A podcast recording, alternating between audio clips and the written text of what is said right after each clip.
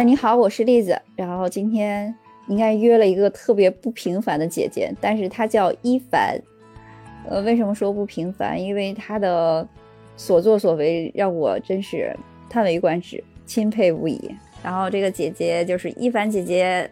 谢谢栗子，我没有那么像你说的那么优秀，是一个普通的人，只是说做了点自己喜欢的事情，虽然说很艰难，但是也是一直在坚持着。也特别高兴能进你的栏目，然后和你一起聊一聊那些过往。谢谢你啊！特别佩服姐姐的勇气。说姐姐现在是从北京完全是事业中心移到了碾沟，从一个大都市就是移步到了这个应该是特别偏僻的一个乡村。我 特别偏僻的一个山谷里，翻翻过那座山，那是最深的一个山谷，翻过山就是山西了。哦，河北的最远最远的地方。对我本来还想问你，我说我形容它是个山沟合不合适？那看上它确实就是个山沟，不仅仅是个山沟，还是一个自然庄，是一个特别深的山谷。如果没有导航的话，你根本就找不着。那您当初是怎么发现这个地方的？实际有很多人问我这个问题，哦，所以当时我才做了那个做了这个播客的撵沟故事。实际就是我也不是我也不太清楚，是有的时候缘分这些事情啊，就是没办法。有一次是。我那一年是，我觉得可能是在大都市待的时间太长了吧，我也觉得我自己有有点抑郁，总觉得就是每天忙忙碌碌的，就是觉得生活是每天反正都是一样的，然后觉得那时候在北京事业还还挺好的，但是光觉得说就是就是人生活着就是赚钱吗？总觉得还没有找到自己特别特别喜欢的事情。可能就是当时有这么个心理吧，那个我那时候都经常出去走一走，但是我从来不去一些景点。然后呢，就是到河北省平山县，呃，一个那个当时那个地方有一个景区叫湖湖水，我有一朋友说里面有一个小村儿，特别特别的好，但是呢，那个村儿已经成为空心村了。哦，我说那去看看吧，然后我们开车就过去了，过去了以后。呃，我第一眼看到的是村口的一个一千四百多年的一个黄檀树，那树上挂着很多很多的这个红布条，就人们经常去许愿呀，去祈福啊，是吧？嗯。然后再往里面走呢，因为那个村里当时没有人了，我们去的时候看不见人。嗯。然后再往里走走，走走以后看着那个房子，都是以前的那个太行山原来的那个老房子，石头房子。特别美，嗯嗯，我比较喜欢很很多这种古老的东西嘛，也特别美。但是呢，这些房子虽然好看，但是已经全塌了，就是塌陷了。那个院子里面脏的呀都不得了。你想着多少年，十几年、二十年，可能有就就没有人住，嗯，里面乱七八糟的。但是我还在这个地方还是转了转，转了转以后，看了这些残垣断壁的房子，我心里面不知道为什么，当时特别难过，嗯。然后呢，就是走出来了以后呢，门口有一家，他们开着一个，说是农家院吧，也不是农家院，就是有的人会在这个地方祈福的时候，然后会在他们那儿吃顿饭，呃，一个一天三顿饭，还得连住五十块钱。哇！我们 我们当时就是过去了，因为我我我爸比较有点洁癖，肯定是不想在这儿住，就过去了。过去以后说。转一转，跟他们聊会儿天儿。当时进到那个房间里面，就是他们那个院儿里面了以后，他们家儿子正好在那儿，回来了。那手就是那手被出去打工的时候被电击了，击的当时就是呃肿了。我就坐在那跟他聊天，因为那小伙子比较健谈，然后也在外面闯荡过嘛。嗯。然后戴着个眼镜，还挺斯文。嗯。我就问他，我说这个地方这个风景这么美。为什么这儿没有人了呢？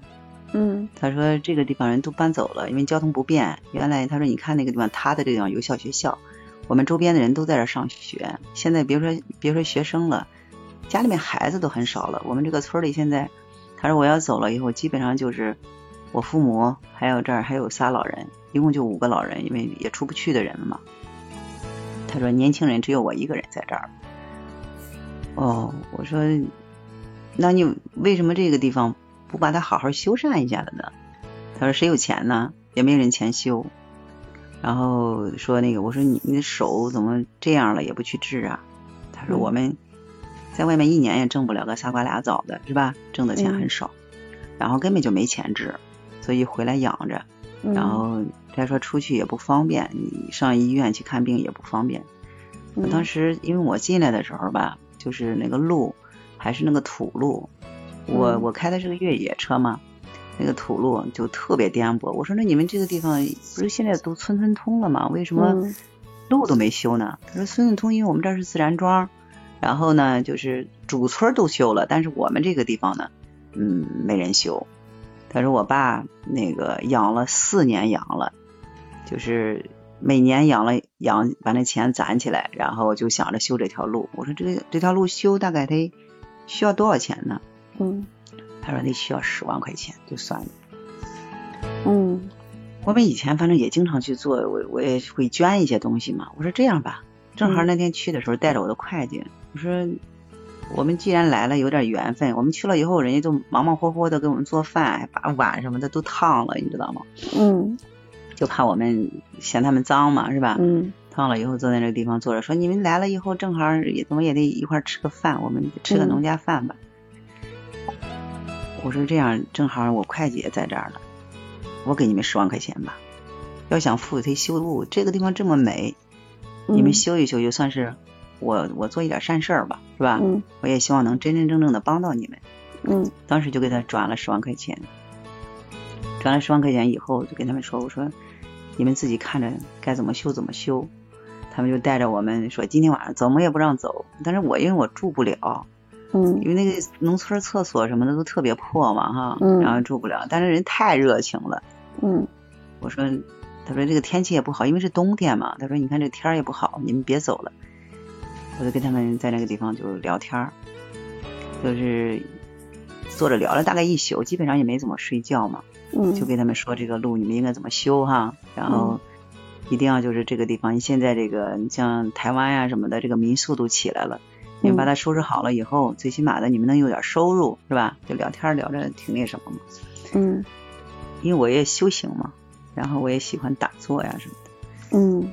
我总觉得这个地方和我好像有一种说不出来的缘分。嗯。我进到这个地方了以后，好像就是一种场景，梦里的一种场景。这说这个就好像人们大家都觉得好像是迷信。这个地方就是因为它我们去的时候天气特别不好，但是这个地方蓝天白云的。你像石家庄当时那天的时候大雾霾，我们到那个地方就没有，就是它这种蓝天白云的这种这种这种场景，好像在我脑海里面特别深刻。我说既然有缘，那就伸手帮帮他们吧，因为帮帮这个地方老百姓可能也会他们日子会好过一些。第二天我们就走了，走了以后他们就回去，我待了几天我就去台湾了，去台湾待了二十一天。他们打我电话也打不通嘛，他们就在这修路，村里人热闹闹的就开始修路，马上就过年了，他们就给我打电话说什么时候有空，等路修好了以后，欢迎你回来。我说行行行，那时候是也就是一种应付是吧？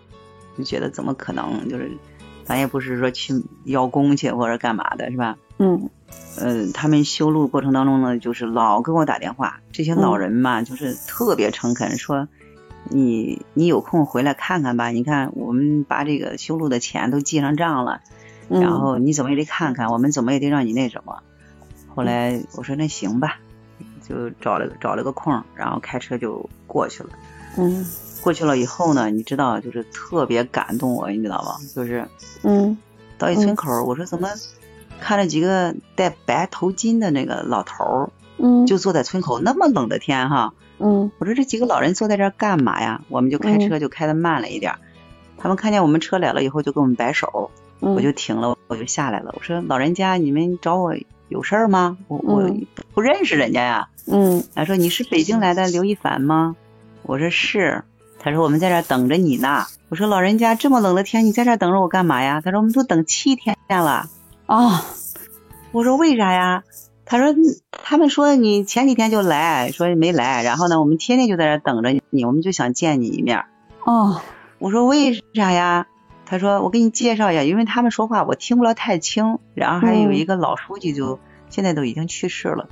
他当过二十多年的书记嘛，就就跟我说，就很很蹩脚的这个普通话就跟我说，嗯，呃，我们是这个村的几个党员，老党员啊，我们想了想，您您帮助我们这么多，我们必须得过来接见你，然后呢，呃，想问问你，你为什么要帮助我们呀？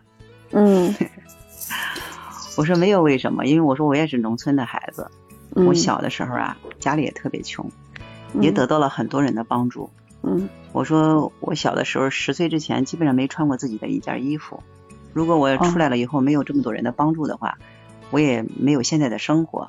所以在我自己生活好一点的时候呢，我也希望能帮助更多的人。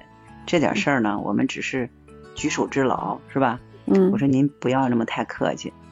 然后就人多嘛，我车上盛不下，我们就走着，一块儿走着，就回到这个就是农家院那一家嘛，嗯，叫老檀树，老檀树农家院就是就是挂的那个名儿，就去那儿了。去那儿以后，好多老百姓在那等着呢，嗯，然后他们在那儿宰的羊，然后准备了好多好多吃的，就跟那是家里面来且呀似的那个，嗯，过日子。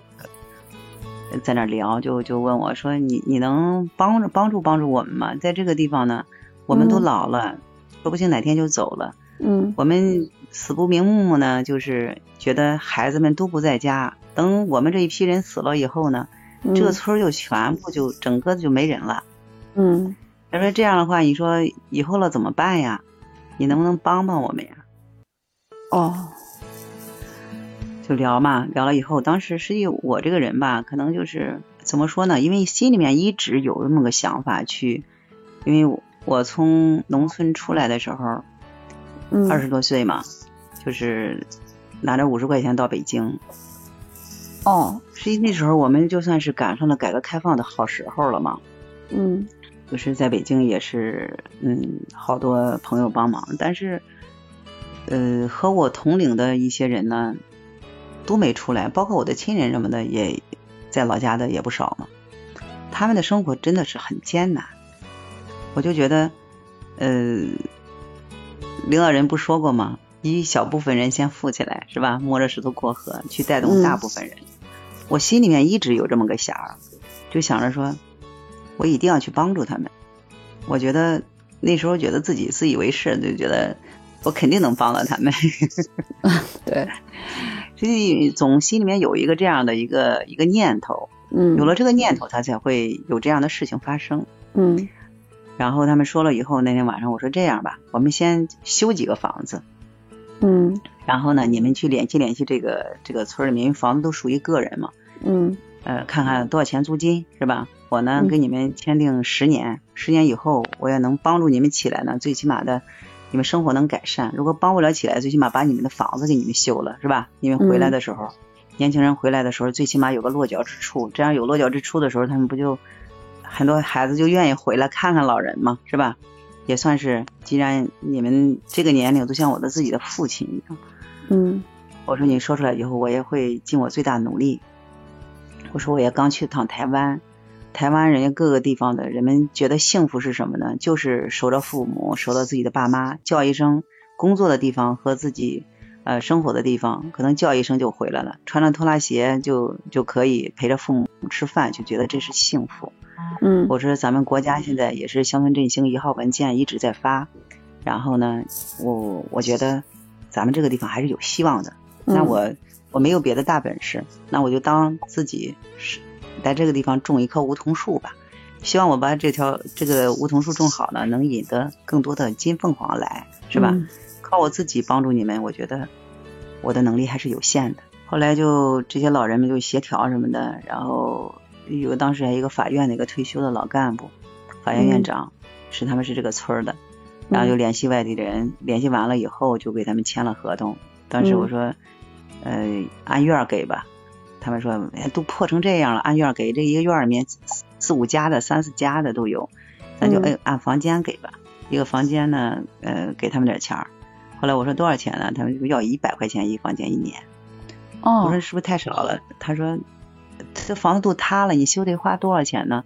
然后就是你再给他修房子，到时候还给他，你不应该给租金，给他们点租金，他们就已经这都天上掉馅饼的事情。我说这是一种契约嘛，是吧？嗯，还是给吧，那就租十年，都一次一次性给他们十年，虽然这钱不多，嗯，但是呢，对一些人来说，也也不少呢，是吧？对对，就把这个房子租下来了。一凡姐姐因为一些机缘巧合呢，与碾沟结下了不解之缘。然后，因为最初投资的十万块钱的修路款，开启了他的乡村振兴的计划。但是说实话，乡村振兴并没有他设想的那么容易。那后续他还会遇到什么样的难题？请听下次的节目分享。一定要关注订阅我的专辑，可以收到。后续的节目更新哦，今天就分享到这里，再见。